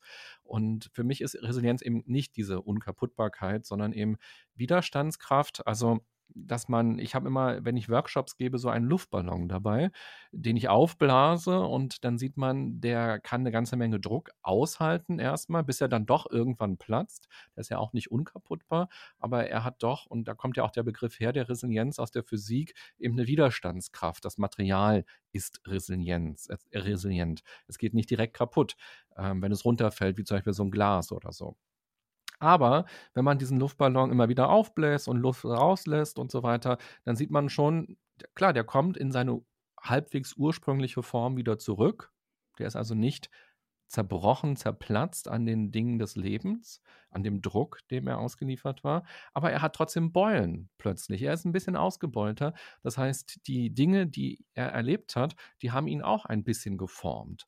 Und mein Bild ist nicht von der Resilienz, dass man wie so ein Ritter mit so einer starken Rüstung durchs Leben geht und nie weint oder alles hinbekommt, sondern eben, dass es eine Lebendigkeit eben auch ist und ein, ein echtes in Kontakt treten mit mir selbst und dass da eben auch die schwierige Zeit da ganz normal dazugehört, aber eben, dass man nicht ja, sich einfach nur hingibt und sagt, ah, mir geht's schlecht und jetzt ist es so. Oder ich bin halt jetzt das Mobbing-Opfer, ja, muss ich halt mit klarkommen oder so. Ähm, sondern eben, was kann ich tun, um es ein bisschen besser zu machen oder einen Weg damit zu finden, zu leben. Zum Beispiel mhm. mit dem Schicksalsschlag, mit dem Verlust oder so. Ja, aber klar, und das ist ja eben auch dieses Problem, was du ja auch thematisiert hast im, im Umgang mit dieser Therapie, dass wir auch in einer Welt leben, in der wir glauben, mit allem klarkommen zu müssen und stark sein zu müssen. Und wenn das eben die Resilienzdefinition ist, dann ist das auch nicht mein Begriff von der Resilienz. Und dann finde ich es auch toxisch und äh, problematisch, sondern eben, wenn man in eine Lebendigkeit kommt. Okay, also das ist, es ist total spannend, weil während ich dir zuhöre, muss ich an diese acht, ähm, acht Bausteine denken, über die wir ja vorher schon gesprochen haben. Und es ist halt, es ist halt immer die Frage, ähm, wann äh, muss ich den Baustein wechseln? Ne, so kam es mir gerade vor. Ne? Bei, bei der einen Seite, wenn man es jetzt um Verletzlichkeit und Schwäche sieht, ähm, dass Akzeptanz erstmal ein ganz wichtiger Punkt ist, aber irgendwann ist, muss ich halt in die Handlung kommen und dann ist es eben wichtig, dass man sagt, okay, jetzt ist aber Verantwortungsübernahme, jetzt habe ich genug akzeptiert, beziehungsweise die Akzeptanz sollte auch bleiben, aber sie alleine reicht eben nicht aus. Manchmal geht es nicht anders, also manche Sachen kann ich nicht ändern, da haben wir auch drüber gesprochen, aber dann eben zu erkennen, wann macht es Sinn, quasi einen anderen Baustein zu nutzen. Ne? Verantwortungsübernahme kann dann ja wiederum bedeuten, okay, ähm, ich übernehme Verantwortung, aber wie konkret sieht dieses Verantwortung übernehmen denn jetzt aus? Ne? Also aktiviere ich vielleicht mein Netzwerk ähm, und versuche zu schauen, ähm, wer kann mir hier helfen? Ich habe immer das Gefühl, man redet aus einer sehr privilegierten Sicht. Ich aktiviere mein Netzwerk. Ich glaube, viele Leute haben ja auch oft irgendwie solche Gedanken dann wie, ich weiß gar nicht, mit wem ich darüber reden kann. Ja? Also das ist ja auch irgendwie schwierig. Vielleicht an der Stelle, das war eigentlich eine Frage, die ich mir schon vor äh, ein paar Minuten aufgeschrieben hatte, aber dann hatten wir über andere Themen gesprochen. Was sind denn für dich so die liebsten oder äh, ja, die, die Übungen? Äh, du, du, du gibst ja auch quasi in deinem Buch äh, so ein paar Beispiele mit, wie man selber tatsächlich ähm, spielerisch da Erfahrungen machen kann, dass man, dass Resilienz nicht ein Zauberwort ist und total idealisiert und äh, eine Frucht ist, die total hochhängt, sondern auch ähm, erreicht werden kann in verschiedenen Kontexten. Vielleicht ähm, passt das hier ganz gut. Hast du vielleicht ein, zwei Übungen oder Punkte, die sagen, ey, aber so fällt es leichter, vielleicht vom einen Baustein zum anderen zu wechseln? Oder wie schaffst du diese Balance zu halten? Vielleicht auch ganz persönlich gefragt. Na, man kann sich Resilienz erstmal wie so ein Zentimetermaß vielleicht vorstellen und nicht wie ein An- oder Ausknopf im Sinne von, habe ich jetzt mhm. Resilienz oder nicht, sondern wie viel Resilienz habe ich denn? Auch wie viel Resilienz habe ich denn im Umgang mit dem Konkreten, was ich gerade ähm, vor mir habe?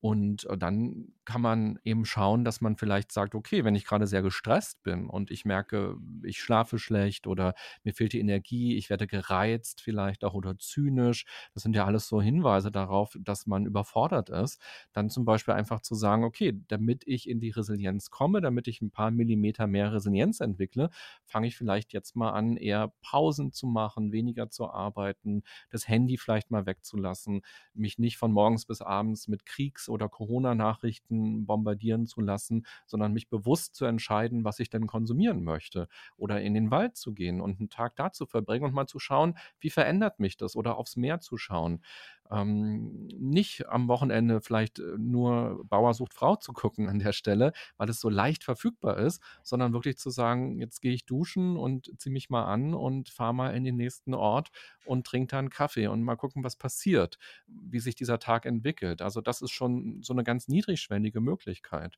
Oder du hast jetzt ja auch nochmal angesprochen, manche Leute wissen gar nicht, wen sie kontaktieren könnten. Genau. Und da würde ich aber sagen, es gibt eben, wir alle leben in einem Netzwerk. Niemand lebt allein. Niemand ist eine Insel, sondern wir alle haben ein Netzwerk, auch wenn wir es vielleicht nicht sehen. Wir leben in einer Nachbarschaft, auch wenn wir die Leute vielleicht bisher noch gar nicht gegrüßt haben, aber die sind um uns. Wir alle haben im weitesten Sinne Verwandte wir haben alle vielleicht Kollegen oder Ex-Kollegen oder ähm, was auch immer, ehemalige äh, Mitschüler, ehemalige Mitstudenten und so weiter. Also wir haben alle etwas. Oder wir leben eben in einem Ort, wo es soziale Einrichtungen gibt, auf die wir zugreifen können. Und sei es der Pfarrer in der Kirche, selbst wenn man nicht gläubig ist, äh, mit dem man etwas besprechen kann. Ähm, also wir haben das alle. Und das kann auch schon der erste Schritt vielleicht sein, sich mal so ein Spinnennetz aufzumalen und mal zu gucken, welche Menschen kenne ich denn eigentlich, die ich mal grüßen könnte und sagen könnte, hallo, mir geht's nicht so gut oder hallo, ich habe eine Frage, ich möchte mal wissen, wie hast du das erledigt als oder wie hast denn, wie bist denn du damit umgegangen, als deine Kinder ausgezogen sind oder als dein, äh, deine Beziehung zu Ende gegangen ist? Muss auch nicht die erste Frage sein auf der Straße. Aber ja, ähm, genau, das ist, glaube ich, ganz wichtig. Und dann eben für sich zu entwickeln, wie man denn leben möchte. Und niemand muss sich ja mit Resilienz auseinandersetzen. Das ist ja so ein bisschen wie, niemand muss Obst und Gemüse essen. Man kann auch jeden Tag nur Schokoriegel essen. Also man hat eine eigene Entscheidung, äh, was man denn tun möchte. Und wenn man aber merkt, dass sich das Leben schwer anfühlt oder eben nicht ganz so ist, wie man sich das vorstellt, dann könnte man sich zum Beispiel mit diesen Dingen auseinandersetzen und schauen, ob sich dadurch etwas verändert. Alles klar, ja, vielen Dank. Das äh, klingt dabei auf jeden Fall nach einer runden Sache. Und ich würde gerne, ich würde gerne dabei nochmal auf dich, auf dich persönlich schauen. Du hast ja jetzt eine Reise ähm, auch da, naja, was heißt hinter dir? Sie läuft ja wie bei uns allen wahrscheinlich einfach durchgehend an, aber du beschäftigst dich ja ähm, nicht nur mit dem Thema Resilienz, sondern grundsätzlich mit den Themen Achtsamkeit oder Wohlbefinden, auch selber dadurch, dass du ja im Seven Mind Podcast, ähm, ich glaube wöchentlich, äh, wöchentlich oder zweiwöchentlich? Zweiwöchentlich äh, inzwischen. Zweiwöchentlich, genau. zweiwöchentlich inzwischen. Ähm, ja, auch immer mit verschiedensten Perspektiven und Menschen, also Menschen und Perspektiven auf das Leben äh, auseinandersetzt. Ähm, und dazu mit der Resilienz dann da dein eigenes Thema hast oder den DAK-Podcast, den hast du, glaube ich, aber beendet dieses Jahr, wenn ich Genau, der ist jetzt nach vielen Folgen vorbeigegangen, genau. Genau, aber hast da ganz viele Impulse erhalten, was eben, äh, ja, mindestens mal das Thema gelingendes Leben oder die, das, dieses Themenkonstrukt Glück, Wohlbefinden, Resilienz, Zufriedenheit, wie auch immer, kaschiert. Ähm, Hast du bei dir selber, ich erinnere mich, du hast mir auch diese Frage gestellt, als wir im Gespräch waren, bin ich denn jetzt irgendwie glücklicher oder gehe ich dann jetzt irgendwie mhm. mit einem anderen Blick durch die Welt? Und ich würde diese Frage gerne einfach an der, an der Stelle mal zurückspielen.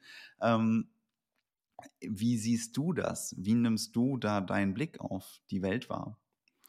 Also ich bin erstmal sehr dankbar dafür, dass ich mich beruflich mit dem Thema auseinandersetzen kann, mit Resilienz und Achtsamkeit und in das Leben von anderen Leuten reinschauen darf, ob das nun im Podcast ist oder ob es im Coaching ist oder in Teamworkshops, weil jeder Blick in andere Leben ist ja irgendwie auch immer ein Blick ins eigene Leben und auch dadurch nochmal zu sehen, wirklich wir alle haben einen verdammten Rucksack. Wir alle, alle, alle und auch die Leute mit dem größten Grinsen im Gesicht haben einfach einen Rucksack. Und da dürfen wir uns nichts vormachen und davon ausgehen, dass wir das einzige Lebewesen mit einem Gepäckstück sind. Ähm, das ist auf jeden Fall so eine Erkenntnis. Und aber vielleicht auch so ein Disclaimer, es wird gar nicht alles einfacher oder leichter oder schöner, wenn man anfängt, sich damit auseinanderzusetzen, weil es öffnen sich ja auch Türen und Fenster von Themen, die natürlich auch schwere Themen sind oder traurige Themen sind oder konfliktbeladene Themen sind und andere Menschen im Umfeld sind vielleicht auch überfordert damit, wenn man plötzlich sagt, ah, ich will darüber aber mit dir sprechen oder ähm, da habe ich eine Beschwerde an dich, weil du so und so mit mir umgegangen bist oder so. Und dann gibt es auch Irritation oder Leute sagen, ach, jetzt hör doch auch mal dem Quatsch oder mit diesem äh, Psychogeseiere oder so. Also da äh, sind ja nicht überall offene Türen und dann ist man wieder auch allein auf sich zurückgeworfen mit den Fragen oder Themen, die man so hat. Ähm, für mich ist es, glaube ich, oh, hier gibt es jetzt Gewitter, ähm, trotzdem so der einzige ähm, Umgang, den ich sinnvoll finde, eben also einen bewussten Umgang damit zu haben. Und auch ich bin ja jetzt kein erleuchteter Buddha oder so, sondern bin ja unterwegs und ähm, lerne mich immer weiter kennen und versuche, ja, ein, ein Leben zu führen, womit ich immer zufriedener bin oder was mich in dem Moment vielleicht auch zufrieden macht oder was ich langfristig vielleicht auch sinnvoll finde. Und vielleicht, um es einmal konkret zu machen, weil das so, ähm, so Buzzwords alles sind. Ähm, ich habe 20 Jahre ähm, Radio gemacht und das war auch so ein ganz großer Traum von mir, Radio zu machen. Und ich hatte irgendwann schon mal gekündigt, um dann Psychologie zu studieren und wollte dann eigentlich gar kein Radio mehr machen und habe dann doch wieder Radio gemacht. Und das als freier Mitarbeiter, wo ich dann regelmäßig Schichten hatte im Radio. Und es war auch großartig und ich habe ganz viele tolle Sendungen moderiert und auch da Leute interviewt oder Erfahrungen gesammelt und das war voll schön. Aber irgendwann habe ich dann so in den letzten Jahren gemerkt, dass ich mich ja auch verändert habe und dass meine andere Selbstständigkeit, eben als Coach zu arbeiten, als Trainer zu arbeiten, ähm, immer mehr Raum eingenommen hat. Und trotzdem habe ich das Radio nicht losgelassen. Und manchmal habe ich mich ertappt, dass ich in einem Vortrag erzähle, ihr müsst auf Pausen achten. Und ich dachte mir, ach du Scheiße, das ist jetzt schon mein zehnter Arbeitstag, weil ich habe vorher irgendwie eine Woche im Radio gearbeitet mhm. und dann habe ich zu Hause den Workshop ausgearbeitet, dann bin ich nach sonst wohin gefahren und äh, stehe dann da, ähm, nachdem ich im Hotel geschlafen habe und dachte mir, ja, eigentlich, oh, ich muss auch mal auf Pausen achten. So. Und dann habe ich ganz lange überlegt, ja, will ich denn jetzt aufhören mit dem Radio? Und habe gemerkt, dass es mir unfassbar schwer fällt, diese Entscheidung zu treffen und zu sagen, ich will nicht mehr dort freier Mitarbeiter sein. Und dann habe ich es aber getan. Und das habe ich vor einem halben Jahr getan und habe dann gesagt, ich arbeite jetzt noch ein halbes Jahr und verabschiede mich dann langsam davon, von, von diesem Leben als Radiomensch. Und da habe ich auch selber bei mir gemerkt, wie schwer es ist, dann auch Entscheidungen zu treffen und dass es eben auch viele Gespräche bedarf und auch viel Zukunftsorientierung. Wie will ich denn arbeiten? Und ich will nicht zehn Tage am Stück arbeiten. Und ich will auch nicht mit äh, Mitte 40 vielleicht in ein paar Jahren umfallen und dann sagen, ach je, jetzt, das war's oder so. Und auch hier nochmal eben für mich zu schauen, was gibt mir Kraft, aber was nimmt mir auch Kraft und wie viele Ressourcen habe ich denn eigentlich und wie will ich auch meine berufliche Zukunft gestalten? Und da habe ich mich eben entschieden, meinen Schwerpunkt auf die Sachen zu legen, die mir gerade jetzt im Moment ähm, Kraft und Freude geben und mir sinnvoll erscheinen. Und ja, dieses Loslassen, das ist tatsächlich auch ein Thema von mir, so Dinge zu beenden, Dinge loszulassen.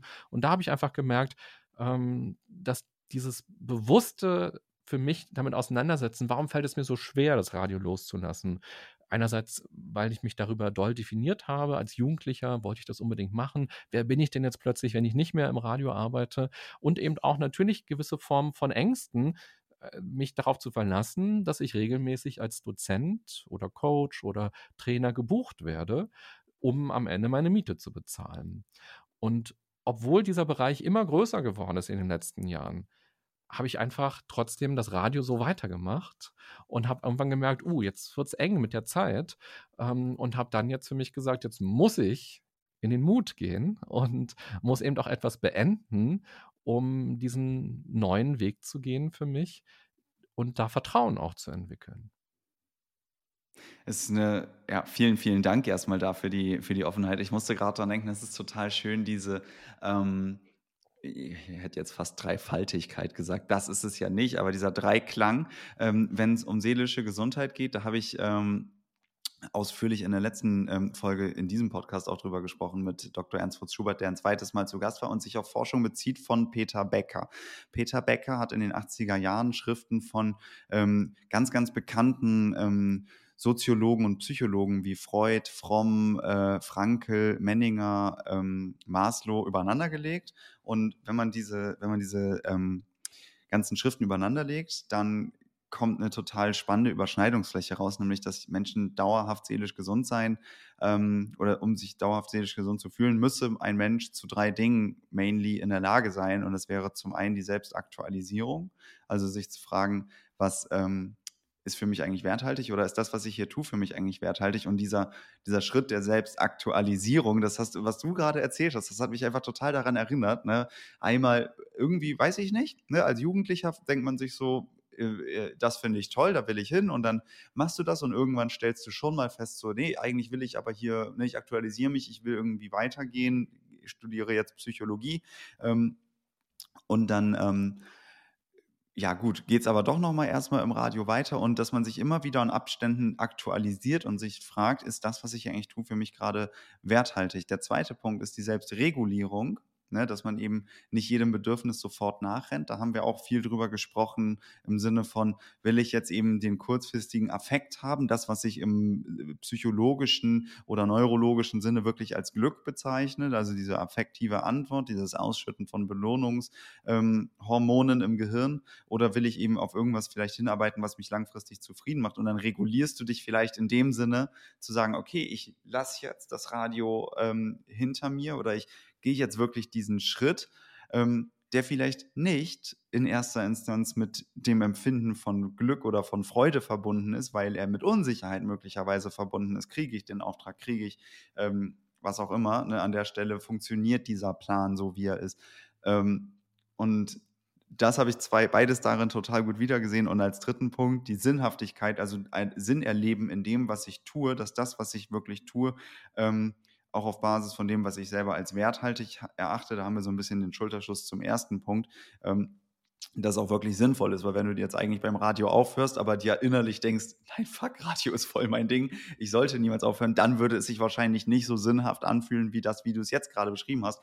Und da war, also ich finde das, ähm, ohne jetzt auf irgendeinen Punkt hinaus ähm, zu wollen, einfach äh, richtig, richtig schön als Beispiel, weil mich das einfach so gut daran erinnert hat.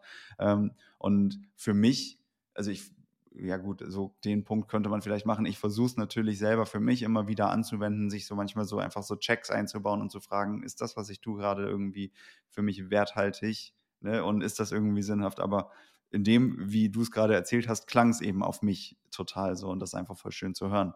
Eine tolle Analyse. Vielen Dank dafür. Das ist total schön, das auch mit diesen Begriffen dann auch nochmal so untermauert zu sehen. Und ich fühle mich da auf jeden Fall voll angesprochen.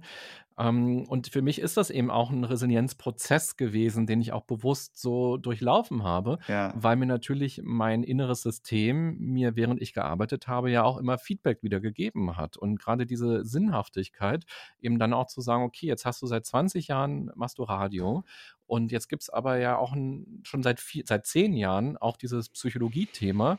Und ich merke einfach einen Unterschied, wenn ich einen ganzen Tag im Radio gearbeitet habe oder wenn ich einen Workshop gegeben habe für ein Unternehmen oder so. Da gehe ich einfach anders nach Hause. oder wenn ich dann beim Radio arbeitet man natürlich auch am Wochenende, ist ja so ein rund um die Uhr Programm.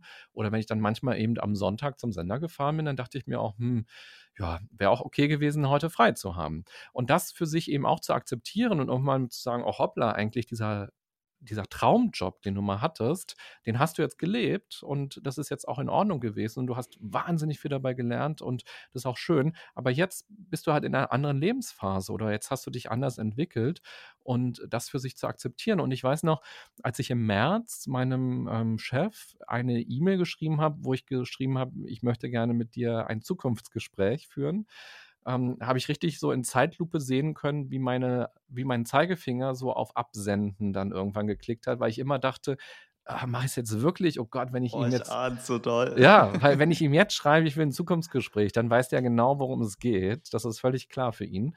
Und ähm, genau, und dann habe ich ihn irgendwie auch in der nächsten Woche am S-Bahnhof getroffen und dann meinte er, ja, wir können dann nächste Woche ähm, uns unterhalten. Und ja, mit deinem Psychologie-Business merke ich ja, das wird ja immer größer. Also ich weiß schon, was du äh, machen willst. Da dachte ich mir, ja, genau. Jetzt gibt es kein Zurück mehr. Und das war so eine richtige krasse Überwindung zu sagen, okay, ich werde aufhören. Ich bin noch ein halbes Jahr hier und dann höre ich auf. Und äh, das Interessante war aber, von Woche zu Woche, also ich war gar nicht jede Woche da, aber im Monat so fünf Schichten ja eigentlich auch nur noch gehabt. Aber jedes Mal, wenn ich da war, habe ich gemerkt, aha, ich löse mich immer mehr. Und ich habe letzte Gespräche geführt mit Kolleginnen und Kollegen. Leute haben mich immer noch angesprochen, haben gesagt, ah, ich habe gehört, du gehst, Mensch, was machst du denn und so.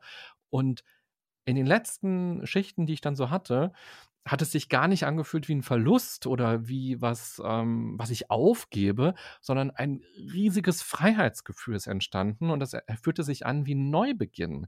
Und das war für mich so, eine, so ein ganz spannendes Empfinden, weil ich dachte, wow, ich habe eigentlich gar keinen Neubeginn, weil ich mache einfach jetzt nur mehr von dem, was ich sowieso schon mache ich mache gar nichts krass Neues eigentlich. Ich mache Coaching sowieso schon seit zehn Jahren und Workshops und so weiter.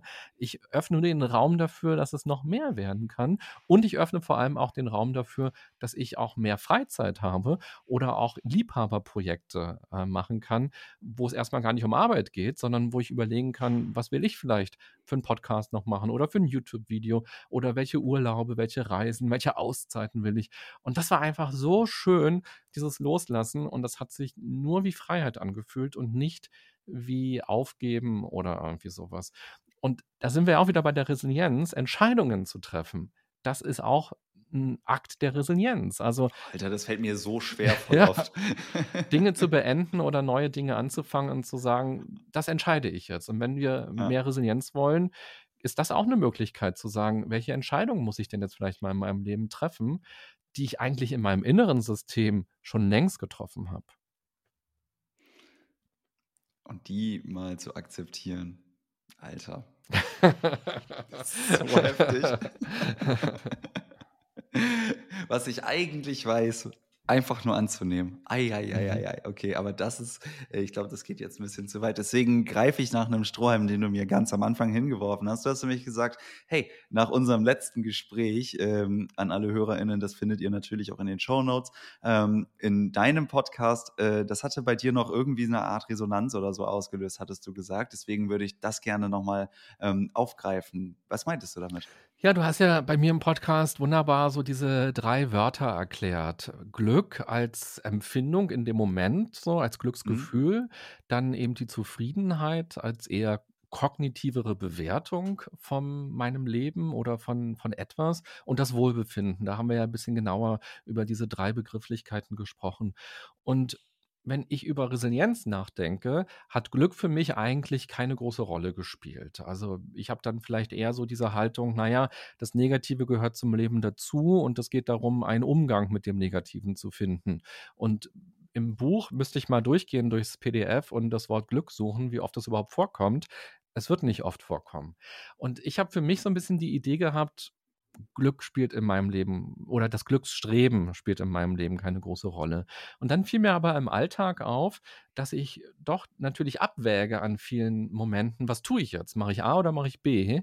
Und dass da natürlich eigentlich immer die Frage drinsteckt, was gibt mir mehr Glück und was verhindert Leid oder Unzufriedenheit. Und ein ganz ähm, zentrales, äh, eine zentrale Erkenntnis war im Urlaub. Wir waren in Garmisch-Partenkirchen und wollten auf die Zugspitze an einem der Tage auf jeden Fall. Und die ersten Urlaubstage waren aber so ein bisschen neblig. Und man weiß ja nicht, wie es wird. Der Wetterbericht ähm, war auch nicht sehr zuverlässig. Und dann haben wir irgendwann gesagt, naja, wir fahren vielleicht erst nächste Woche mal hoch zur Zugspitze. Und dann fiel es mir irgendwie nochmal so richtig ein und ich merkte, ja klar, da geht es ja eigentlich nur um Glück. Also welches, welcher, welcher Zugspitzentag wird mich glücklicher machen? Und allein an so einer Kleinigkeit zu sehen, dass ich natürlich ständig abwäge, was macht mich glücklicher in dem Moment? Was, äh, ich will ich da in der Waschküche oben stehen und dann doch nicht bis nach München gucken können? Nee, da gebe ich jetzt nicht so viel Geld für diese Gondel aus. Das will ich nicht. Da habe ich ja nur Leid, wenn ich da oben stehe. Und also doch ganz viel ähm, Glück. Oder wenn ich eben am Ende des Tages vielleicht sage, jetzt gehe ich noch eine Runde spazieren, dann ist das ja auch angetrieben vom Glück. Und dann war das jetzt für mich auf jeden Fall nach unserem Gespräch die Erkenntnis, dass ich natürlich doch so ein kleiner Glückssucher bin, obwohl ich das für mich selbst, glaube ich, eher immer so ein bisschen verneint hätte und gesagt hätte, nö, ich äh, bin nicht so ein Hedonist, der immer nur äh, Glück will. Doch, doch, auch ich will, glaube ich, an ganz vielen Stellen Glück empfinden. Wollen wir ja alle irgendwo. Ne? Also ich glaube, das ist also voll schön, äh, dass du das, dass du das teilst und das äh, freut mich natürlich auch irgendwie ganz besonders an der Stelle, wenn, wenn der einfach so ein Erfahrungsbericht quasi zustande kommt, der sagt so, hey, das ist irgendwie, keine Ahnung, ich, ich, ich freue mich ja, wenn ich mit diesem Projekt irgendwie einen Mehrwert im Leben von anderen Menschen stiften kann. Ähm, selbst wenn ich das Ganze hier ja auch mache, um selber einfach eine Reise zu, zu gehen. Ähm, vielen, vielen Dank an der Stelle dafür. Aber ich, ja, also ich, ich meine, klar, wir wägen die ganze Zeit ab. Wir können ja auch nicht nicht denken, wir können nicht nicht entscheiden. Das sind alles so Sätze, die kennen wir höchstwahrscheinlich auch alle.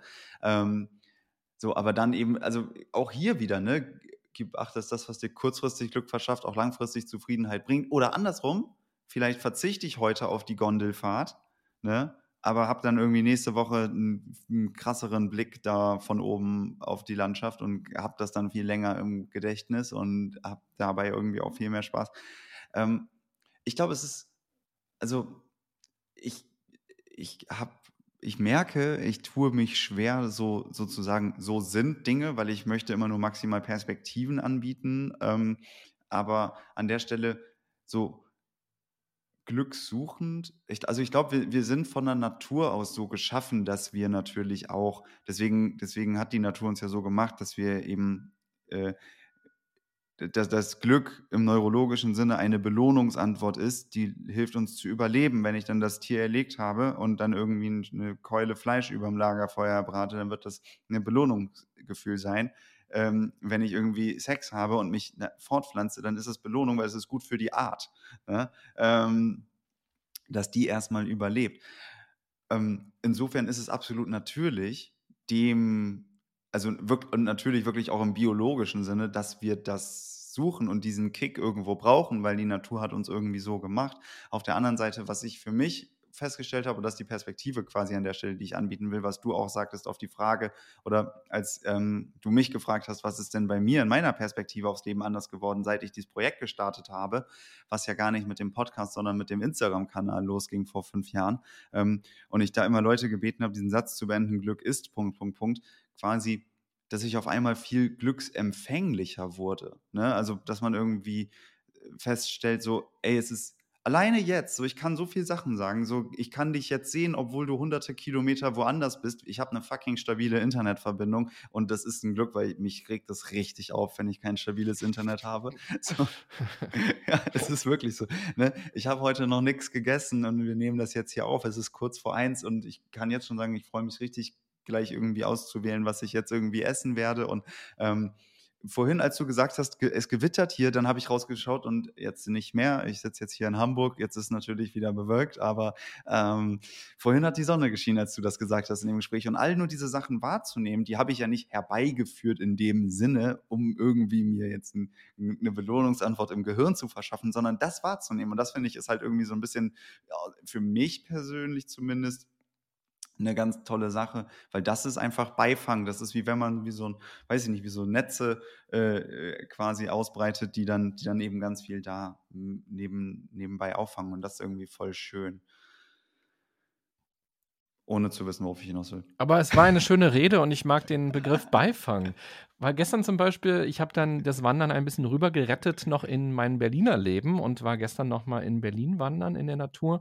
Ja. Und da war eben dieser Beifang die Luft, die da so war. Und ich bin jetzt nicht mit dem Ziel losgegangen, ich will diese Luft riechen, sondern ja. ich bin mit dem Ziel losgegangen, ach, das Wandern war irgendwie so schön und ich will das so ein bisschen rüber retten, auch wenn ich in einem halben Jahr das Wandern vielleicht schon wieder vergessen habe und doch keine Routine mhm. draus geworden ist. Und dann einfach durch diesen Wald zu gehen, es hat so ein bisschen kurz geregnet, dann kam die Sonne raus und dieses, diese Feuchtigkeit und dieses Holz, was da so, diese Holzstämme, die da so lagen und wie das gerochen hat. Und das war einfach so, oh, wow. Und natürlich hätte ich auch Netflix gucken können und diese spannende Serie, die ich gerade angefangen habe, irgendwie durchbinschen können am Sonntag und fand aber dann doch irgendwie schön, in den Wald gefahren zu sein und das da erlebt zu haben. Ja, voll, voll, voll gut. Alleine, wie du das gerade beschrieben hast mit Holz und äh, Geruch und Wald und so, ich konnte es mir gut vorstellen. Aber ich muss sagen, an der Stelle keine Lorbeeren für mich. Ich weiß nicht mehr, welcher, welcher Interviewpartner, welche Interviewpartnerin das war. Es war irgendein Artikel in der Zeit und es ging um Sinn. Ähm, und ein Mensch schrieb da halt oder sagte eben als Antwort, ähm, wenn wir eben dem, dem, was wir als sinnvoll erachten, quasi unser Leben ausrichten, was vielleicht nicht in erster Instanz mit dem Erleben von Glück oder äh, jetzt nicht, also ja, nicht jetzt mit direkt mit Glück ähm, verbunden ist, aber wenn wir etwas tun, was sinnvoll ist, dann ist Glück quasi, also Glück gibt es so als Beifang. Wenn wir Glück aber immer so auf das Podest stellen und versuchen irgendwie dieses Glück zu jagen, zu bekommen und sonst was, dann wird das nicht unbedingt funktionieren. Wenn wir aber eben schauen, was ist für mich werthaltig, was ist für mich sinnhaft, ein Risiko einzugehen, beim Radio zu kündigen oder einen Spaziergang im Wald zu machen, so, dann ist Glück Beifang.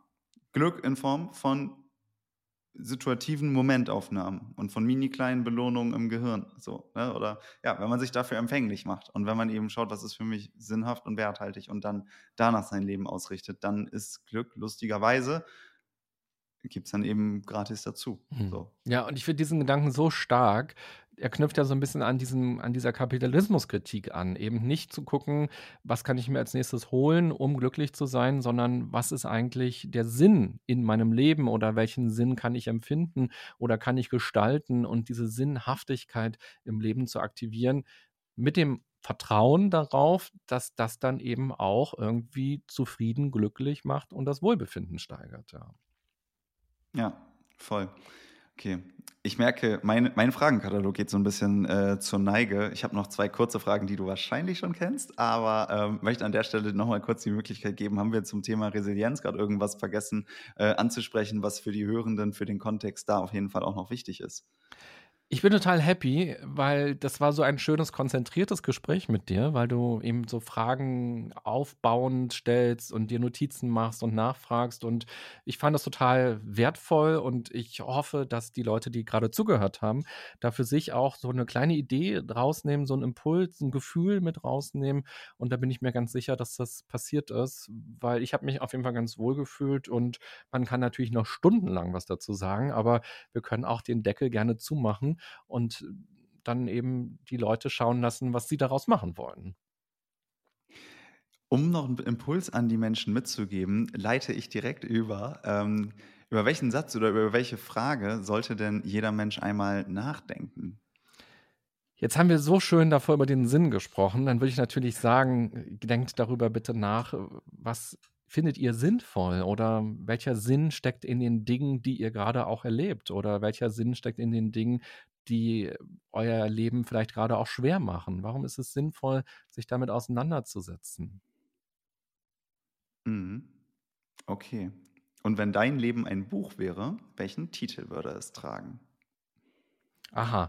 Ich habe mich ja, ist ja schon ein bisschen her, dass ich mich auf dein Interview vorbereitet habe und die Interviews hier gehört habe bei dir. Von daher wusste ich die letzte Frage jetzt nicht mehr.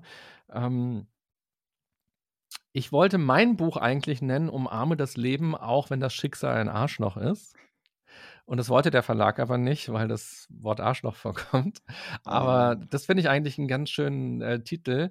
Ähm, ja, also das eigene Leben zu umarmen und von den Dingen im Außen, die selbstverständlich passieren werden, sich nicht zu stark ähm, negativ beeinflussen zu lassen, sondern ja, im besten Fall positiv beeinflussen zu lassen und so versuchen, der Mensch irgendwie zu werden, zu sein, der man gerne sein werden möchte. Das ist doch ein mega Schlusswort. Vielen, vielen Dank, dass du hier warst. Danke für die Einladung und für deine schönen Fragen und fürs Zuhören und dann nochmal schön nachfragen. Danke. Das war das 32. Interview im Humans Are Happy Podcast und ich danke dir wie immer fürs Zuhören. Wenn dir diese Folge gefallen hat, dann empfiehl Humans Are Happy sehr gerne weiter, denn damit machst du mir eine große Freude.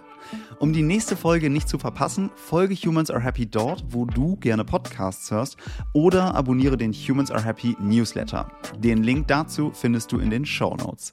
Ich freue mich, wenn du beim nächsten Mal wieder dabei bist und sage bis dahin, dein Leonard.